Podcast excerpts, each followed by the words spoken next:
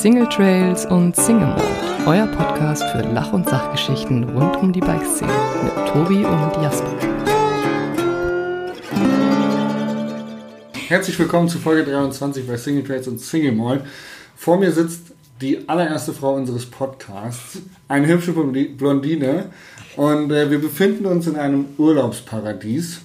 Ähm, Karin Pastara, wo sind wir? Wir sind im schönen Saalbach-Hinterglemm. Genau. Herzlich willkommen in unserem Podcast. Du bist tatsächlich die allererste Frau. Hallo, freut mich sehr. Was für eine Ehre.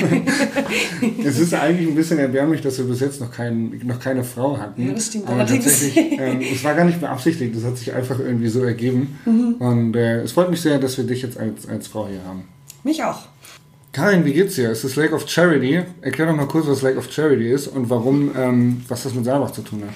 Also das Lake of Charity, das wird von der Glambrand Crew veranstaltet. Das ist jedes Jahr und mittlerweile schon zum achten Mal eine Charity-Veranstaltung, wie der Name schon sagt. Ähm, es geht darum, dass man da einfach eine gute Zeit hat, das Leben zelebriert und dabei noch Gutes vollbringt. Das heißt, der gesamte Reinerlös von dem Event geht an Familien aus dem Pinzgau. Ähm, die Kinder haben zum Beispiel, die brauchen teure Therapien, brauchen Operationen. Also die haben einfach ein bisschen einen schwierigen Start ins Leben gehabt und ja. das will man die Familien ein bisschen erleichtern und dazu wird da Geld gesammelt. Ein sehr, sehr gutes Event, finde ich. Ja, ähm, voll. Lake of Charity sagt schon, es ist ein See mit einbezogen. Mhm. Und ähm, für die, die, Leute können sich, glaube ich, gerade nicht vorstellen, was das dann ist. Es ist tatsächlich einfach nur eine riesengroße Party an einem See, wo man verschiedene Aktivitäten machen kann, oder? Genau, also man kann sich so vorstellen, wenn man da hochkommt, ähm, erstmal ist mega gute Stimmung, jeder ist voll gut drauf. Ähm, es gibt einen Blobbing Tower, äh, Slip, and Slip and Slide Rutsche. Ja. Ähm, eine Trampolinstation, Slackline über den ganzen See, ein Stand-Up-Pedal-Verleih, sogar schwimmende Mini-Ramp für Skateboards, äh, Tombola, ein Kunstareal. Also es ist wirklich jede Menge geboten. Und, und das kostet dann alles ein bisschen Geld? Wahrscheinlich. Und nee. das geht dann alles in den Topf oder wie, wie finanziert ihr dann die Challenge? Die Attraktionen sind kostenfrei. Ja. Ähm, das Ganze, die Gastronomie, da wird alles gespendet, was okay. dann Reinerlös übrig bleibt. Der Shuttle vom Tal hoch, damit ja. auch die meisten Leute ja. ähm, nicht mit dem Auto anreisen im besten Fall. Ähm, dann gibt es überall diese Trinkgeldbecher, wo die Leute wirklich brav reinschmeißen. Die Tombola-Preise sind alle gespendet worden von den verschiedenen Firmen. Und so kommt dann die Summe zusammen. Letztes Jahr waren es schon 80.000 Euro über die drei Tage. Oh, Wahnsinn, das ist dann schon, schon eine große Hilfe für die Familien. Ja. Sehr cool. Ja. Also für jeden, der noch nicht da war, äh, Lake of Charity eine Empfehlung. Ja, nächstes Jahr Ende Juli wieder, kommt es vorbei. Lasst euch das nicht entgehen. Ich habe ganz am Anfang die Frage gestellt, wie geht's dir? Und bin dann direkt zu Black of Charity gekommen. Sehr unhöflich von mir. Ich möchte nochmal darauf zurückgehen, wie geht's dir? Mir geht's super. Also ich bin ähm, mega happy. Da ist, der Regen hat uns leider heute ein bisschen erwischt beim Event, aber ich hoffe, es wird morgen wieder gut. Und ja, mir geht's gut. Sehr schön, weil du arbeitest ja für Saalbach Hinterglemm. Genau, für den Tourismusverband. Für den Tourismusverband in mhm. Saalbach Hinterglemm, was ja mittlerweile sich auf die Fahne geschrieben hat, eine Bike-Region zu sein. Jawohl. Und deswegen ein sehr, sehr interessanter Gesprächspartner für diesen Podcast. Aber bevor wir auf dieses Thema kommen, wir kennen uns tatsächlich schon seit Ewigkeiten. Ja. Wir sind früher zusammen Downhill-Rennen gefahren. mhm. ähm, ich meine, wo war das erste? Ähm, Maribor waren wir mal zusammen. Aber das war, war, das das erste? Nee, ich glaube, das war sogar in, in Deutschland. Wir haben uns German kennengelernt Cup. über Steffi Mark, glaube ich, gell? Also ja, war die, das, das verknüpfende ähm, Glied quasi? Ja. Also, ich ja. war mit Steffi Mark unterwegs beim Rennfahren und da bist du dann irgendwann mal aufgetaucht und dann sind wir irgendwann ja. mal zu dritt unterwegs gewesen und Steffis Ex-Freund oder Freund war damals noch dabei. Mhm. Richtig, ja. Schladming. Ja, war cool. Ähm, ja. Maribor zum Beispiel. Sehr lustige Geschichte, die ich kurz erzählen muss. Ja. Ähm, Maribor ist ja auch eine alte Weltcup-Strecke und tatsächlich ist das Problem dieses Jahr auch wieder aufgetroffen. Nina Hoffmann hat mir auch schon eine lustige Geschichte von dem Mechaniker erzählt. Ähm, über dieses Problem, dass Maribor, der Start von der Downhill-Strecke, fängt auf der Hälfte des Berges an. Bedeutet, man fährt mit dem Lift hoch und muss dann die Hälfte der Strecke runterlaufen, bis man am Start von der Strecke ist, um dann noch weiter runterzulaufen. Und wir sind einfach losgelaufen. Wir sind viel zu spät angereist. wir haben Erstens zu spät angereist. Ja sind dann losgelaufen und haben uns extrem viel Zeit gelassen. Mhm. Dann ging es Training los. Ja. Und das letzte Stück sind wir dann relativ schnell runtergelaufen. Ja, die Hälfte der Strecke, glaube ich noch. und ich habe tatsächlich am Sonntag solche brennenden, schmerzenden Beine gehabt vom Muskelkater, vom Ebenfalls. Ablaufen der Strecke. Das war, Ja, das wäre mir eine Lehre. Mhm. Danach, ja, das nächste Mal eine halbe Stunde früher anreisen. Genau. ja. Erstens früher anreisen und danach bin ich tatsächlich, habe ich versucht ab und zu mal auch irgendwo eine Wandertour einzulegen, wenn mal wieder ein Weltcup anstand, mhm. weil ich ähm, einfach äh, Schiss hatte nur vom, vom Runtergehen. Ich war damals noch unprofessionell und unfit, äh, mir Muskelkater zuzuziehen. Ja, ja witzig. Ähm, aber wie bist du zum Tourismusverband Saalbach gekommen? Was hast du gelernt oder was, was war dein erster Schritt nach der Schule? Ja, ist eh schon eine lange Geschichte. Also mein erster Schritt nach der Schule, also nach der Matura, war gleich beim Tourismusverband, allerdings da im Service Center noch, also in der Info. Ja. Es war einfach der erste Job so nach der Matura. An der Theke quasi genau, die Touristen ja. begrüßt und ihnen Fragen beantwortet oder gegebenenfalls Unterkunft vermittelt. Richtig, genau. Ähm, das war mir dann aber irgendwann zu wenig und ich habe angefangen Sport- und Eventmanagement zu studieren. Bin dann darüber auch schon in die Eventabteilung vom Tourismusverband gerutscht, mhm. mehr oder weniger. Ähm, und war nach, Aber das hast du in Innsbruck studiert oder wo? Kann Nein, ähm, berufsbegleitend. An ah, der, tatsächlich. Ja, cool. an der Uni Seeburg. Also da hat man alle zwei Monate mal ja. eine Woche Anwesenheit und ja. ja. schließt mir Bachelor of Science dann ab. So habe ich auch genau. studiert tatsächlich. Ja. Ja. das war cool, weil dann habe ich ja sehr viel Berufspraxis schon dazu gehabt und ich glaube, ohne die Praxis wäre es dann gar nicht so einfach gewesen, da reinzufinden. Aber ja, war cool und dann ähm, bin ich mal ein halbes Jahr reisen gewesen als ich zurückkam, war ich dann bei YT Marketing beschäftigt. Aber warst du, als du reisen gegangen bist, schon Mountainbike-affin? Ja, ja, ja, da war ich mit dem Bike zwei Monate in Whistler. Ah, oh, nice. Genau, dann zwei Monate mit dem Van durch die USA ja. und über Hawaii und Fiji dann nach Neuseeland wieder zum Biken. Also war dann schon so ein Mountainbike kleiner Worldtrip. Ja. Ach, krass. Ja, das klingt auf jeden Fall aufregend. Ja, wann hast du angefangen mit Biken? Also du da bist ja dann tatsächlich wahrscheinlich born and raised in, in Saalbach. Ja, voll. Ich bin ja aufgewachsen, habe dann mit 13, glaube ich, war ich, habe ich angefangen zu biken und mit 14, 15 dann auch schon die ersten Rennen Ach, gefahren. Und dort so bin ich auch noch gegen nur Jungs gefahren, also ja. bei den kleineren Rennen. Ja. Da war ein Dual-Slalom in Leogang, kann ich mich erinnern, und da war ich das einzige Mädel und bin halt in der Männerwertung gestartet. So. Aber es war cool, also ich habe viel gelernt, ich war damals nur mit Jungs fahren und ich glaube, das hat mir wirklich viel gebracht, auch fürs Fahrkönnen. Die, die Walli, ich habe einen Podcast gehört von der Walli mhm. jetzt, äh, den Downtime-Podcast, äh, fand ich sehr, sehr interessant. Ähm, und da hat sie auch drüber gesprochen, ähm, dass sie das, äh, dass sie sich auch mit Jungs betteln musste und da hat sie dann halt auch schon gewonnen, was ihr irgendwie den, den Weg zum Erfolg irgendwie klar gemacht hat. Sie ist halt super ehrgeizig, was das angeht. Mhm. Ähm, und da bist du aber quasi eigentlich die gleiche Schiene gegangen, oder? Ja, voll. Ich habe nur nicht so viel Ehrgeiz wie ja. die Wally gehabt, glaube ich, und auch nicht so viel Talent, muss ich jetzt ja. auch dazu sagen. Also die Wally ist schon, schon ein Ausnahmetalent. Also mit der will ich mir nicht anmaßen, mich zu vergleichen. Nein, also, weil, ich fand es nur, ja. nur, sehr cool, weil, weil es irgendwie, ähm, ja, ihr seid beide aus Saalbach mhm. äh, und irgendwie, ja, man fängt halt sehr früh mit Outdoor-Sport an. Oder? Ja, also voll. es geht nicht, dass man hier aufwächst und sagt, ja, ich bin ein Playstation-Kind. Glaube ich, gibt es sehr wenige, ja. also sind die meisten schon in die Berge unterwegs, ob jetzt beim Wandern oder Biken oder Skifahren im Winter. Also irgend, irgendeine Sportart macht hier eigentlich jeder, ja. Und ähm, Schattenseiten vom Aufwachsen in einem Dorf? Ich möchte gerne drei Schattenseiten hören. Drei Schattenseiten. Hm. Also, also so in einem Tal wie Saalbach. Ja, also ich genieße es extrem, wenn ich mal die 20 Minuten rauskomme aus dem Tal, weil es doch sehr eng ist ja. und man nicht wirklich einen Weitblick hat, es sei denn, man ist auf dem Berg mhm. oben. Aber das ist Jammern auf ja. höchstem Niveau. Ja. Also auf, ähm, ja, wie sagt man? Ja, Jammern auf höchstem Niveau. Genau. First World Problems. ja, genau. Ähm, ja, und die Schattenseiten. Ja, im Winter ist halt manchmal schon viel los, aber davon leben wir, die brauchen wir. Es ist schon so, dass man eigentlich immer die gleichen Leute trifft und dann halt nur Touris. Also es ist ja eigentlich alles wahrscheinlich eine Familie, weil jeder kennt jeden. Und ja, jeder weiß alles über den ja. anderen. Oh, hast schon gehört, der hat sich von dem getrennt und die ist schwanger und die heiratet übernächste Woche und so. Das geht relativ also, schnell bei 3000 Einwohnern, ja. Tratsch. ja. Und dann aber die Touris im, im, im Kontraprogramm, wie lebt sich das? Äh, eigentlich ganz gut. Es ist auch cool, dass mal ein bisschen mehr Leute dann also hier sind ja. und ein bisschen, bisschen was los ist auch. Im Winter geht es ja rund über die ganze ja. Saison. Ähm, das ist aber jetzt kein Nachteil. Also ich genieße das, dass auch mal Leute von auswärts reinkommen und ja. ein bisschen... Es gibt da viele, die zugewandert sind ja. und Restaurants eröffnet haben und ich finde das schön zu sehen, weil warum soll sich das nicht irgendwie durchmischen? Ja. ja.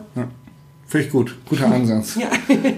Sehr guter Ansatz. Wir haben neulich ähm, darüber geredet, ähm, dass oftmals in so Dörfern das Problem vorherrscht, dass die Einwohner, die Ureinwohner, sage ich jetzt mal, ähm, Angst haben, dass ihnen was weggenommen wird und deswegen oftmals so, ähm, in Bayern würde man sagen, ähm, so Krantler sind. Also so rummeckern ja. und alles doof finden, was Neues und eben Zugereiste irgendwie doof finden und so. Und äh, das ist aber eine schöne Einstellung, die du hast und sagst, ja, es ist schön, dass es sich durchmischt, dass es sich weiterentwickelt, weil Ja. es ist oftmals wichtig, um sich den Horizont zu erweitern Genau, oder auch offen auch zu bleiben.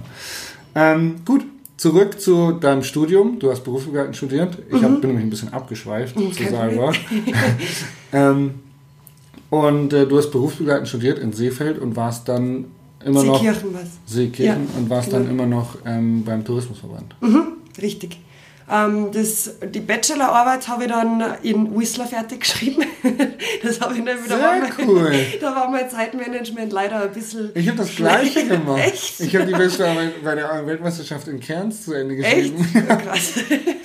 ja, das war dann schon, dementsprechend ist sie auch ausgefallen, Ja. aber das war halt dann schon der Start von meiner langen Reise und Ja. ist sie vorhin nicht mehr ausgegangen, aber wollte es trotzdem nur abschließen. Das war recht spannend. Wie hast du das gemacht? Du hast sie dort drüben fertig geschrieben und hast dann hier jemanden beauftragt, sie drucken zu lassen und abzugeben. Man muss Genau, ja auch ja. immer gedruckte Varianten Ja, abgeben. voll. Ah, cool. Schön. Quasi schon volles Digital Nomad Live äh, früh begonnen. Ja, voll. Und also die, meine Note oder halt, dass ich bestanden habe, habe ich dann gekriegt. Da war ich gerade in äh, Amerika beim Ja. Big Sur unterwegs.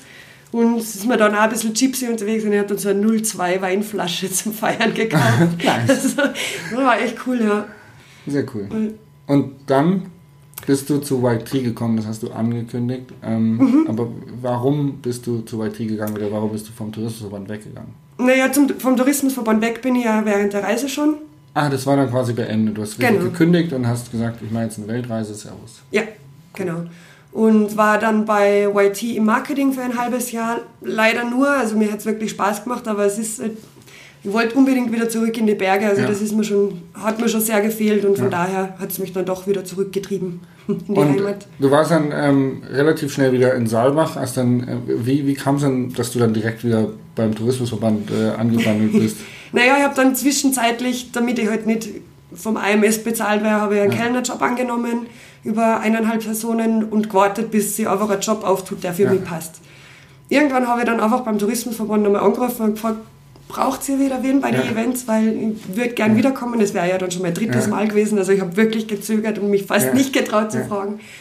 Und dann habe ich angerufen und die ähm, Abteilungsleiterin, die Andrea, hat dann gesagt, naja, sie sind leider voll, aber die Pressestelle wird frei. Und ich so, um Gottes Willen, das habe ich ja noch nie gemacht. Ja. ähm, sie hat gesagt, ja, aber frag doch einmal den Wolfgang, du, du hast jederzeit offene Türen. Und dann Ja. habe ich noch mal kurz überlegt, ob ich dem Chef wirklich anrufe und sage, Ja. ich würde jetzt noch ein drittes Mal kommen, Ja. darf ich noch mal? Und das hat dann aber funktioniert. Also er hat gewusst, ich bin ein Quereinsteiger, er hat aber auch gewusst, dass ich mich mit den Themen intensiv Ja. auseinandersetze. Von daher hat das dann schon geklappt. Und nach einer gewissen Einarbeitungsphase, glaube ich, habe ich mich da jetzt recht gut eingefunden. Ja. Du bist jetzt bei, ähm, bei Saalbach in der Pressestelle noch oder bei den Events jetzt? Na, Pressestelle und Marketing. Okay. Ja. Was macht denn da? Boah, da redet man viel, man kommuniziert viel. Aber es ist wirklich sehr abwechslungsreich. Also, wie gesagt, ich bin ja in der Marketingabteilung, die PR-Stelle. Ja. Mache gemeinsam mit dem Team, wir sind zu viert. Ähm, ja, da beschließen wir halt, welche Kampagnen dass wir starten. Und mein Aufgabengebiet ist eigentlich diese Journalistenbetreuung, schauen, dass, ähm, dass unsere Themen in die Welt gestreut werden. Also ich betreue da wirklich europaweit verschiedene Märkte. Ähm, ich fliege nach Amsterdam, London, Berlin auf Presseevents. Also es ist wirklich ein sehr, sehr cooler und abwechslungsreicher Job. Und auch wenn mal so Shootings anstehen, wenn es Bike-Shootings Ja. sind, weil ich da halt einfach vom Fach komme, jetzt blöd gesagt, dann kann ich das koordinieren oder Bike-Videos inszenieren und die, mit den Athleten halt schauen, was können wir machen. Also es ist wirklich, Tatsächlich Ja, dann eigentlich mehr als nur eine Pressestelle. Ja, also schon auf jeden tiefer im Fall. Marketing auf jeden Ja. Fall drin. genau, so ein, ja, so ein bisschen ein Mix aus beidem. Ähm, Voll. ich habe ein grobes Bild ähm, davon, wie du, glaube ich, äh, zusammenarbeitest mit äh, Magazinen und wie das funktioniert. Ähm, aber schauen wir doch einfach mal, ob das, äh, ob das die Wahrheit ist, was ich mir so im Kopf vorstelle. Wie funktioniert die Zusammenarbeit mit Magazinen? Also ähm, welche Kampagnen fährt man da? Was macht man da? Äh, in Bezug auf Bike-Magazine jetzt? Ja. Ja. Also Ähm, ihr sagt, wir, wir haben ja einen Mountainbike-Podcast und es geht um, Ja. um Bike-Region okay, dann bleiben wir bei selber. dem Thema Genau, mal. Ja. Ähm, ja, es läuft ganz verschieden. Also mit manchen Magazinen haben wir eine Jahreskooperation, wo wir halt Inserate schalten, wo Advertorials gemacht werden. Wir laden aber auch regelmäßig Redakteure ein. Also wenn das jemand hört, bitte meldet euch bei mir, seid jederzeit willkommen. Ähm, Ja, und dann schauen wir, betreue die halt auch vor Ort, wo sie organisatorische Hilfe brauchen, Hotelzimmer etc. Ja. Wenn und, sie quasi Stories oder Content hier produzieren. Genau, ja. ja. Oder auch shooten sind für eine Story ja. oder für einen Athleten auch, das haben wir auch schon ein paar Mal gemacht. Und da arbeiten wir halt dann immer zusammen, kriegen teilweise Fotos im Austausch, mhm. je nachdem, wie die Kooperation halt ausgemacht ist. Richtig, ja. Und äh, klassische Werbung? Ja, wie gesagt, das schalten wir über die Kampagnen dann. Also gibt es Jahresplanung oder eventbezogene, wie zum Beispiel beim Glamride. Da schalten wir halt dann kurz davor nochmal. Also kann man jetzt nicht so auf alle Magazine umwälzen, weil wir haben mit, natürlich mit jedem Magazin eine andere Kooperation. Aber so ein, ein guter Mix, glaube ich. Und ich denke, man, man kriegt uns mit in ja. den Magazinen. Ich glaube, äh, wenn man Mountainbiker ist, jeder kennt Saalbach.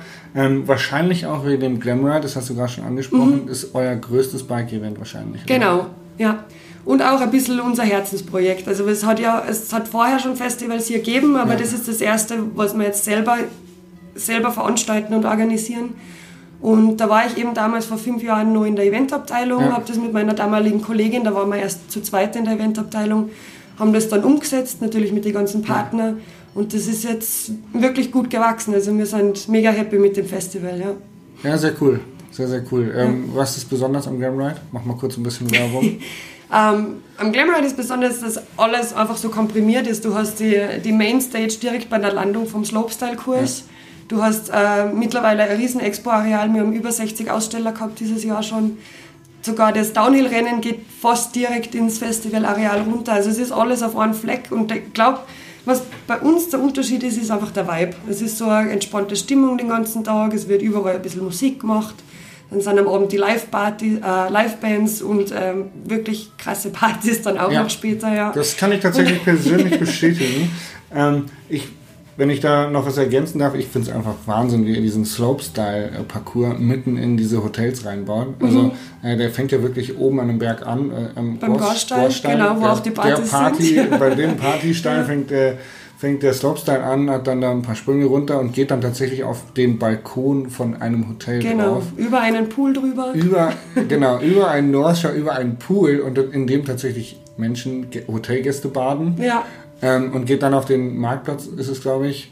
Ja, vorher noch in den Garten vom ja. Hotelbesitzer selbst. Also der stellt da wirklich seinen ganzen, seinen ganzen Grund zur Verfügung und daneben vor die Mainstage. Ja. Es ist wirklich super kompakt und man hat sehr, sehr hautnahen Kontakt quasi äh, zu den Fahrern und mhm. zu den Gästen, was ich sehr, sehr beeindruckend finde. Ja, doch, tatsächlich. Ähm, und Glamride und dann gibt es ja ähm, Leogang und Saalbach arbeiten ja eng zusammen. Mhm. Ähm, wie funktioniert es, dass ihr im Prinzip da zwei Events macht? Weil Leogang hat jetzt auch noch ein eigenes Event, äh, das Bike Festival, und dann gibt es Glamride. Mhm. Warum sagt man nicht, man macht ein großes? Ähm, Wäre sicher eine Überlegung, ja, aber im, im Endeffekt sind es auch verschiedene Zielgruppen irgendwo. Man hat natürlich das Out, Out of Bounds, wo der World Cup stattfindet. Ja. Das ist, da ist Leogang einfach prädestiniert dazu, die haben die Strecke dafür. Ja. Ähm, das Glamride ist so ein Bike- und Party-Gathering, kann man schon sagen. Ja. Und das Bike Festival ist ja dann wieder mehr so ein Aussteller-Event. Da ja. glaube ich, ist Marathon, Enduro-Rennen, ja. genau.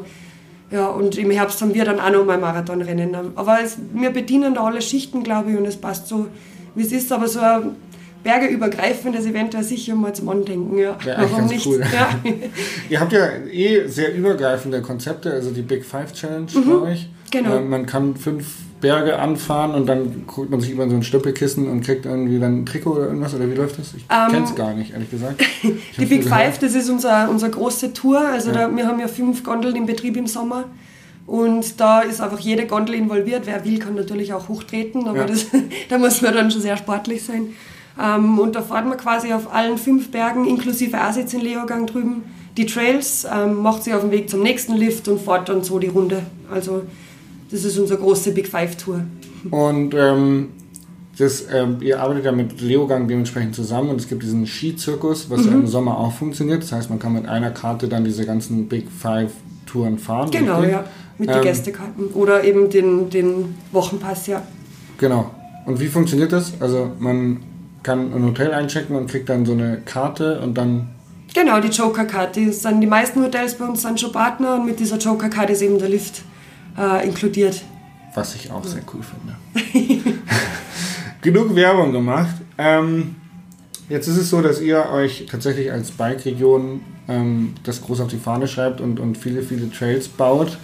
Ähm, jetzt haben wir vorhin mit Daniel Groß, dem Fotograf, unten gesessen und haben über den mhm. neuen Trail geredet und er hat geschwärmt. Und ähm, das, was in einem kurzen Gespräch für mich durchgekommen ist, war, dass es ein neuer Trail ist, der auch wieder sehr ähm, künstlich gebaut ist, also viele Anliegerkurven, viele Wellen und Sprünge, mhm. aber weg von der Natur. Und das ist so ein bisschen so ein Trend, der mir auffällt in Bike-Regionen, dass es eigentlich wenig Wurzeln, wenig Steine gibt, dass die natürlichen Trails eher so zu gefährlich sind, äh, nicht schön genug oder zu schwierig für den Touri, der dann letztendlich anreist mhm. und man mehr äh, in diese Familien ähm, Trails investiert oder baut. Was, ja. was, hältst du davon? Was denkst du davon? Ähm, ich finde das grundsätzlich eine gute Idee, weil wir wollen ja natürlich auch, dass die, die Jüngeren, die Kids einmal ja. reinschnuppern können. Ja. Und wir haben nach wie vor schwierige Trails. Wir haben die X-Line, wir haben den Bergstadel Trail, also die sind beide sehr technisch und sicher nicht für Anfänger geeignet.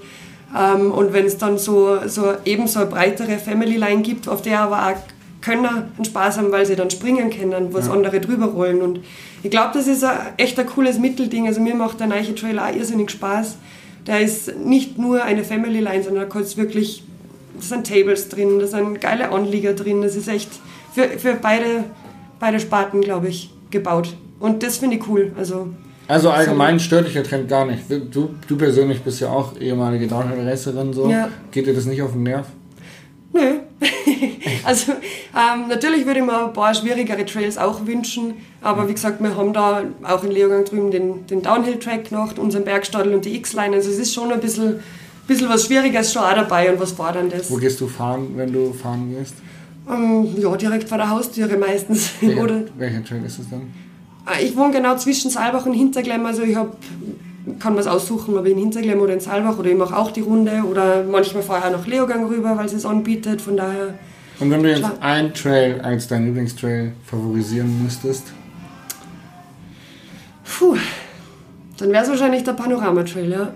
ja? Der neue Abschnitt. Okay. Den kenne ich ja noch gar nicht. Ja, aber ist der jetzt anscheinend nicht so. nicht dazu sagen. ja. ähm, genau, ich bin nämlich hier, weil wir nächste Woche haben das Jugendcamp. Mhm. warten 134 Kids auf uns, muss ich sagen, wir sind 15 Betreuer. Also Betreuer sogar noch mehr, aber 15. Ja, der Jasper ist schon ein bisschen nervös, hat er gesagt. Ja, tatsächlich. Ich habe richtig Schiss. Ich habe richtig ins Hemd. Ähm, ja, aber es wird bestimmt cool. Saalbach ist ja prädestiniert dafür. Ja, voll. Wird so einen Spaß haben. Also, Lass dich nicht ärgern von den Kids. Sagen. Ich würde sie gerne über wurzelige und steinige Strecken runterscheuchen, aber die Ja, dann mach das doch auf der X-Line. ähm, schön. Ähm, Jetzt hast du ja schon so ein bisschen andeuten lassen, dass Saalbach sich tatsächlich mehr an, an diesem Familientourismus irgendwie orientiert. Ähm, also im Prinzip Trails baut, die irgendwie jeder runterkommt, mhm. wo aber ein Profi auch Spaß haben kann. Ähm, jetzt ist natürlich der E-Bike-Trend groß. Mhm. Ähm, was für eine Rolle spielt das für euch im, im Marketing, in Bewerbungen? E-Bike. Ja. ja. und natürlich haben auch wir den, den Trend aufgeschnappt. Also ich glaube, da kommt man auch gar nicht mehr drum rum, aber im Endeffekt müssen wir da keine neue Infrastruktur schaffen. Also es gibt die Trails, die sind auch für E-Bikes befahrbar, äh, Uphill und Downhill. Also von daher, wir bewerben es natürlich ein bisschen mit. Hallo, da gibt es ein paar Vorschläge für ja. E-Bike-Touren, aber wir müssen nichts Neues schaffen. Also wir können den Sport nicht neu erfinden, es gibt schon alles. Ah, ist es relevant dafür tatsächlich, oder ist es umsatzrelevant für Bergbahnen, wenn jetzt auf einmal die Leute selber den Berg hochfahren anstatt mit der Bahn? Ich denke, dass die das gut beides nutzen. Die werden mit den Gondeln hochfahren und dann oben eben eine schöne Gipfeltour fahren. Also ich glaube, dass das eine das andere nicht ausschließt. Also dass E-Bike kein Shuttle als Shuttle genutzt wird, sondern einfach eine, eine Extended Version von ich gehe Freeriden ist. Ja, genau. Und nutzt die Gondeln. Cool, mir gehen so ein bisschen die Fragen gerade aus, ich bin ein bisschen ehrlich. Ähm, ich frage dich noch was Persönliches. Du hattest eine sehr, sehr große Verletzung. Mhm. Und zwar hattest du dir die Wirbelsäule kaputt gemacht. Genau, den siebten Halswirbel doppelt gebrochen. Und das ist ja schon auch eine Verletzung, bei der man, glaube ich mal, so ein bisschen am Türchen des Himmels vorbeiläuft und sagt, ah, okay, da hätte ich vielleicht gerade reingemusst, in dem Fall. Ja, ja, es war in meinem Fall war es ganz knapp, also nur eine blöde Bewegung vom vom Gelähmtsein weg. Also ich wäre dann von Hals abwärts im ja. Rollstuhl. Ähm, mir wurde dann auch gesagt, irgendwie so drei, Biken sowieso nicht mehr, vielleicht in drei Jahren wieder, dass ich ein bisschen was machen kann. Und das war dann natürlich schon einmal so ein bisschen, ein, ja, ein Tätschen, wie man sagen wird bei uns. Und das war echt eine krasse Zeit, muss ich auch sagen. Wie alt warst du da? Da war ich 24. 24. Ja. Und Voll. Äh, wobei ist das passiert? Erzähl mal ein bisschen. Also, ähm, wir waren in Châtel auf Urlaub, ja. Bikeurlaub und da ist oben, also im oberen Teil ist so ein Road Gap. Ja. Direkt unterm Sessel ist. Ich kenne das du den, ja. Weiß, so eine ewig lange Landung runter. Und, und dann in so eine Linkskurve rein. Ja, genau. Und dann bin ich gesprungen und hat auch alles super funktioniert, bis ich dann dieses Schlagloch übersehen habe und ich war einfach schon ein bisschen leer von den vorigen Tagen. Bin dann, also mein Gabel hat durchgeschlagen und hat mir mit der linken Hand dann vom Lenker runter äh, und bin dann kerzengerade mit dem Kopf im Boden eingestochen bei, weiß ich nicht, wie ja, schnell ist man da. Also, ja. keine Ahnung, 40, 45 wird es auf jeden Fall Sowas, sein. Ja.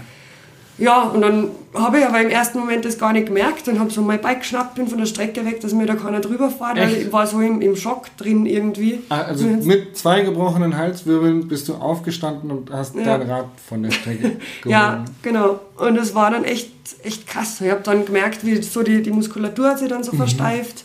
Ähm, ich habe dann meinen Kopf nicht mehr bewegen können. Da habe ich dann so gemerkt, oh, okay. Schutzmechanismus. Ja, voll. Da hat sich mein Körper einfach sofort zusammengezogen und hat das quasi stabilisiert, was ich nicht gecheckt ja. habe. Also das ist echt, was der Körper macht, das ist ein Wahnsinn. Ja, und dann war ich da eben in Frankreich, habe keine Ärzte erwischt, die irgendwie Deutsch oder Englisch sprechen und ich kann kein Französisch, also es war ein bisschen unglücklich. Ja, ja. Bin dann aber auch direkt drüben in einem Krankenhaus operiert worden und zwei Wochen später dann überstellt nach Österreich. Du wurdest in Frankreich operiert. Ja, ja, ich war. Ohne, ohne dass du mit den Ärzten reden konntest, hast du denen jetzt quasi einfach anvertraut, so hey, also du konntest dich quasi gar nicht wehren. Ja, also wir haben mit Händen und Füßen, ich war ja auf so einer Plastikplatte mhm. angeschnallt, dass ich mich wirklich nicht mehr bewegen kann. Mit Händen und Füßen und mit dem Ranken haben sie mir halt gezeigt, was sie so ungefähr machen werden und ähm, habe dann aber auch eine Übersetzerin gekriegt, weil ich halt schon natürlich ja, in Österreich ja, operiert ja. werden wollte und das war aber dann, ich war so instabil dafür, also ich konnte nicht irgendwo anders überstellt werden und habe das dann da drüben machen müssen und wach geworden bin ich dann, oh, ich kann mich dann, das war so schlimm, wach geworden bin ich dann mit einem Schlauch aus dem Hals ja. raus und aus der Hüfte und habe mir gedacht, was, warum, warum Hüfte? Da war ja nichts, was war da kaputt sein? Ich war gar nicht ja. und so. Also die krassesten Wahnvorstellungen habe ich da gehabt. Und hat sich dann jemand aufklären können? Oder? Ja, also es ist dann wieder eine Übersetzerin gekommen, ja. die mir erklärt hat, okay, die haben da Knochenspann aus meiner Hüfte ähm, die Bandscheibe raus und haben C6 und C7 versteift mit einer Platte. Also ja. das war, war dann, wäre halt cool gewesen, das vorher zu wissen, vor dem Wachwerden, aber...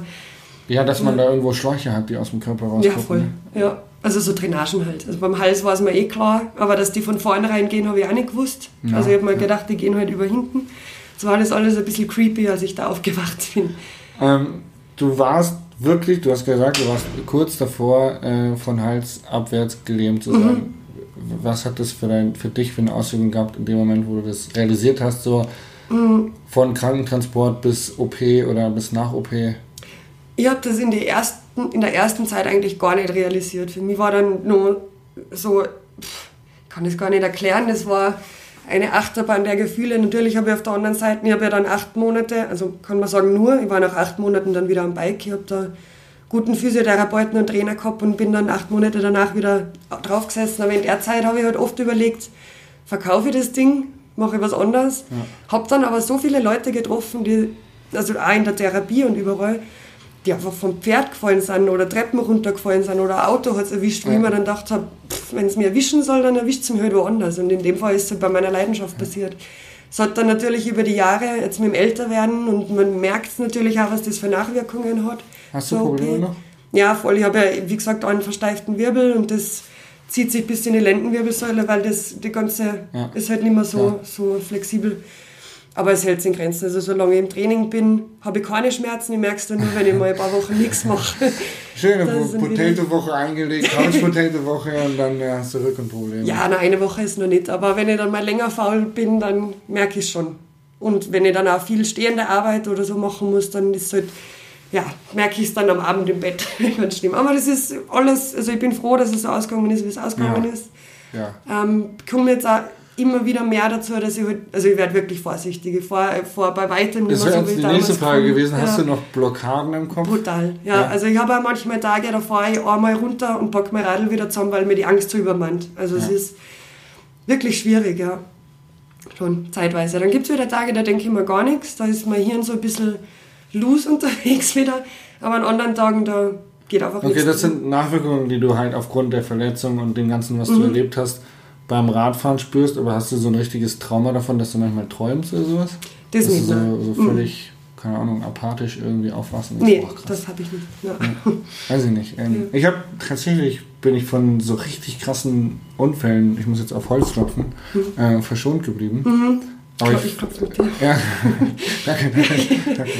Ähm, ist tatsächlich auch etwas, was ich immer sehe. Ähm, die Gefahr, ähm, ich bin, ich, ich bin gerade ein bisschen negativ gegenüber diesen super familienfreundlichen Trails. Mhm. Ähm, weil meine Meinung dazu ist, dass halt viele Leute anfangen Rad zu fahren und viele Kids anfangen Rad zu fahren ähm, und immer schneller werden, weil du auf diesen Trails, die so gebaut sind mit Anliegerkurven und Sprüngen und im Prinzip keine natürlichen Wurzeln, Steine, rutschigen Verhältnisse mhm. beinhalten, ähm, so ein bisschen das Gefühl für Geschwindigkeit ähm, verlieren oder einfach früher eine Sicherheit für Geschwindigkeit entwickeln und wenn sie dann mal auf dem echten Trail unterwegs sind oder wenn es mal kritisch wird, ähm, noch nicht schnell genug reagieren können, weil sie zu wenig Schrecksekunden in ihrer Entwicklung vom Radfahren lernen erlebt haben, mhm. als dass sie dann in einer Crash-Situation tatsächlich schnell genug die Hände vom Lenker nehmen können oder schnell genug reagieren können oder vom Rad abspringen oder so. Ja. Weil ähm, wenn mich Leute fragen, so, hey, boah, ist ja voll waghalsig, wo ihr da runterfahrt und Downhill, das ist voll der Extremsport und finde ich voll, voll irre, was ihr da macht, äh, dann antworte ich, ja, aber letzten Endes schaust du ja auch ähm, Skiweltkarten Abfahrtski und die fahren 120 und haben irgendwie einen Zentimeter dicken Alubügel vorm Kinn. Uh, that's it. Und die haben drei Fangzäune, in denen die reinbügeln. Und wenn mhm. man sich die Verletzungs Verletzungen von der Streif anschaut, dann braucht man das, glaube ich, mit dem Downhill-Weltcup nicht vergleichen, weil ja. das ist einfach gefährlicher. Und ähm, die andere Sache, die ich dann antworte, ist, man macht es ja nicht von heute auf gleich. Ich setze ja jetzt nicht jemanden auf ein Downhillbike und sage, hier fahr eine Weltcup-Strecke runter, nee, eben, ja. sondern man tastet sich ran, fährt, wenn man anfängt, Treppen runter, äh, erster Bikeparkbesuch und mhm. baut sich dann seine eigene Strecke zu Hause. Man ist ja nicht gleich Profi. Und auf dem Weg dahin hat man halt so viele so viele Sturzsituationen oder so viele Nahsturzsituationen, dass man lernt, auch zu stürzen, wie es ja beim Snowboarden auch ist. Mhm. Oder wenn man einen Skikurs macht, dann wird einem beigebracht, wie man hinfällt. Also ich hatte mal einen Snowboardkurs, da hat man mir das tatsächlich beigebracht, wie man hinfällt. Mhm.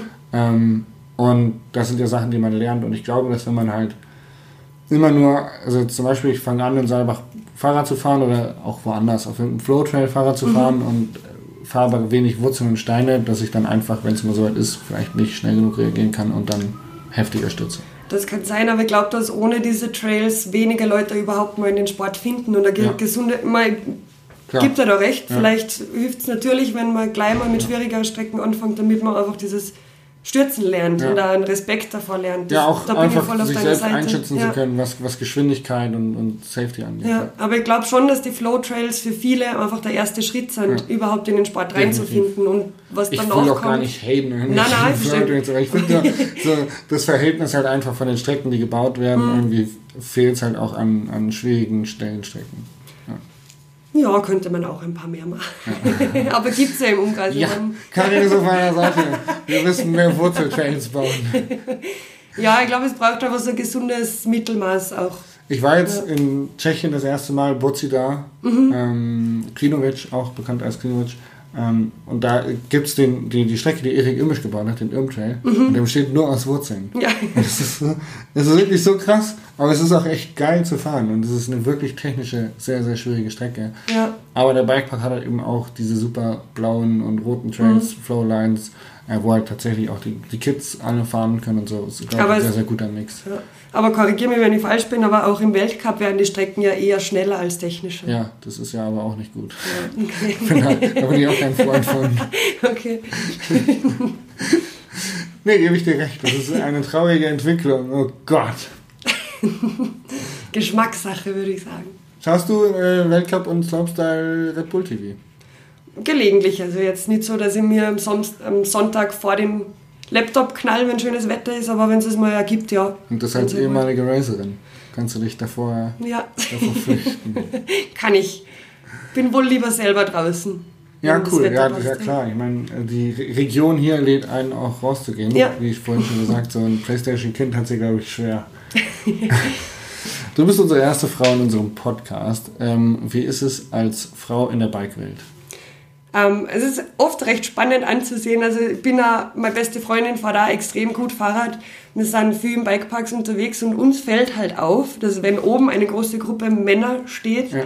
die natürlich immer schauen, dass sie ja vor uns losfahren, damit sie halt dann nicht gebremst werden. So, das ist so der Klassiker. Und wir haben uns da mittlerweile schon Spaß draus gemacht und gehen die einfach jagen, weil in den meisten Fällen schaffen wir es. Und das ist, glaube ich, ziemlich cool, dann ranzufahren und die Jungs ja. auf Seite zu drücken. Ja. Äh. So. Also wir schreien jetzt nicht, ey, lass mich vorbei, aber sobald die halt stehen bleiben, fahren wir halt dran vorbei. So. Und sind dann schon ein bisschen knapp auch dran. Um, ja, geil. ja, weil das wollen wir dann auch nicht so auf uns sitzen lassen. Äh, Habe ich tatsächlich schon von sehr, sehr vielen Leuten gehört. Äh, ja. Das ist einfach ein allgemeines Bikepark-Problem, dass, dass Leute äh, aufgrund von Äußerlichkeiten urteilen, aufgrund von Geschlechtern urteilen, ja. wer schneller und besser ist. Und ich habe so ein bisschen das Gefühl, das entwickelt sich zu diesem wirklich fucking Autobahnsyndrom. Ich habe das dickere Auto, ich darf auf der linken Spur fahren, auch wenn ich damit 120 lang fahre. Ja? Was mich echt nervt. Das nervt mich wirklich. Ja, es ist so, es ist, mir sehen es halt dann schon ein bisschen gelassen, also was heißt gelassen, natürlich ärgert es ja. einen manchmal, wenn man dann nur wieder auf das Frausein reduziert wird, aber nein, so gesehen, wenn wir uns dann halt einfach dranhängen und dann vorbeirollen, dann ist das alles wieder gut und dann kommt meistens eh so, ey, sorry, beim nächsten ja. Mal fahrt ihr vor. So. Wir wollen ja da gar nicht stenken ja, oder was. Ja. Wir wollen halt einfach nur mal ein bisschen anderes Bild drauf, Licht drauf werfen. Und ich glaube, dass vor allem bei uns in den Regionen, es sind so viele schnelle Mädels, da könnten sie echt viele mal was abschauen davon. Glaube ich auch. Ja. Aber ja. Ähm, ja, wenn man so wohnt, dann werden natürlich auch viele äh, gute junge Frauen als Talente gefördert.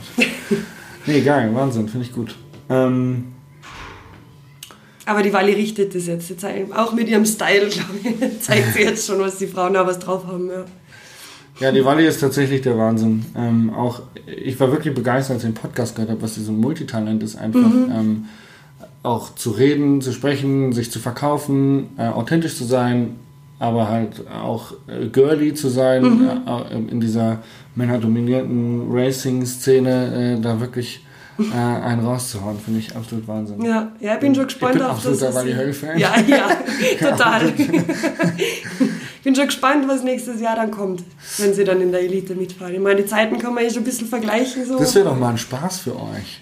Mhm. So undercover, also Wally Höll lässt den Red Bull Helm zu Hause und ihr Trikot zu Hause und äh, ihr macht euch die Haare so ein bisschen schön aus dem, aus dem Helm raus und dann steht ihr einfach oben und wartet, bis die Männer sich vor euch reindrängeln und dann jagt ihr sie. Also so die Balli. ja, das war mal eine gute Idee, ja. Weil dann, das dauert ja nur zwei Kurven. Da geht's ja recht schnell. die ist doch schnell dran, ja. Ähm, Frauen. Wir müssen mehr Frauen in unsere Podcasts bekommen. Ja? Hast du noch ähm, Tipps, welche Frauen wir noch interviewen können? Ja, frag doch mal die Walli. also tatsächlich, ja. Ähm, ja. Haben mir viele gesagt, auch Nina Hoffmann, die ja gerade im mhm. Weltcup ähm, aufs Podium fährt. Die wäre auch sicher interessant. Aber wir haben halt gesagt, unser Podcast soll das Licht nicht auf die Leute werfen, die sowieso schon im Licht stehen, mhm. sondern wir würden gerne die Leute interviewen, die man nicht so häufig im Rampenlicht sieht, wie zum Beispiel okay. dich. Du bist ja nie irgendwo groß auf dem Cover abgebildet oder irgendwo nee. laut, du bist ja so ein bisschen so ein ruhiger Warum Typ. Ja. ähm, und machst ja aber trotzdem hier einen, einen, tollen Job für Saalbach und einen wichtigen Job und das ist das, was wir irgendwo zeigen wollen okay. die Leute hinter den Perspektiven. Ja, also ich glaube, da gibt es einige Mädels, ähm, Freundin von mir fotografiert sehr schön, macht echt geile Bikebilder zum Beispiel, fährt selber auch Fahrrad, vielleicht war die, ja. die was. Ähm, ja, da gibt es sicher viele. Aber wenn du jetzt sagst, du wirst nicht diese, die eh schon im Rampenlicht stehen, da müsst ihr jetzt kurz mal in mich genau. gehen und überlegen. Aber ich kann ja da auf jeden Fall. Ich habe einen anderen Podcast gehört, das fand ich sehr gut. Da hieß es Mut zur Lücke. Und zwar ist es so, dass häufig in solchen Gesprächen wie jetzt zum Beispiel, wo wir reden, ähm, oftmals schnell geantwortet werden muss, weil man Angst hat, dass diese Schweigeminute auftritt mhm. und der Zuhörer warten muss. Aber oftmals ist es wichtig, vor seiner Antwort darüber nachzudenken, ja, wie, wie stehe ich eigentlich dazu? Mhm. Wie, wie finde ich das eigentlich? Das wird viel zu selten gemacht. Ja? Deswegen denk ruhig drüber nach. denk ruhig drüber nach. Okay, kurze Schweigeminute. Karin, es war wunderbar, dich als Frau in diesem Gespräch zu haben. Hat mich auch sehr gefreut. Ähm, es steht jetzt tatsächlich nächste Woche in Saalbach das äh, Jugendcamp an vom mhm. Rob Heran, das Premium, wie heißt es? Premium Bike Camp. Premium Bike Camp, mhm. das Jugendcamp.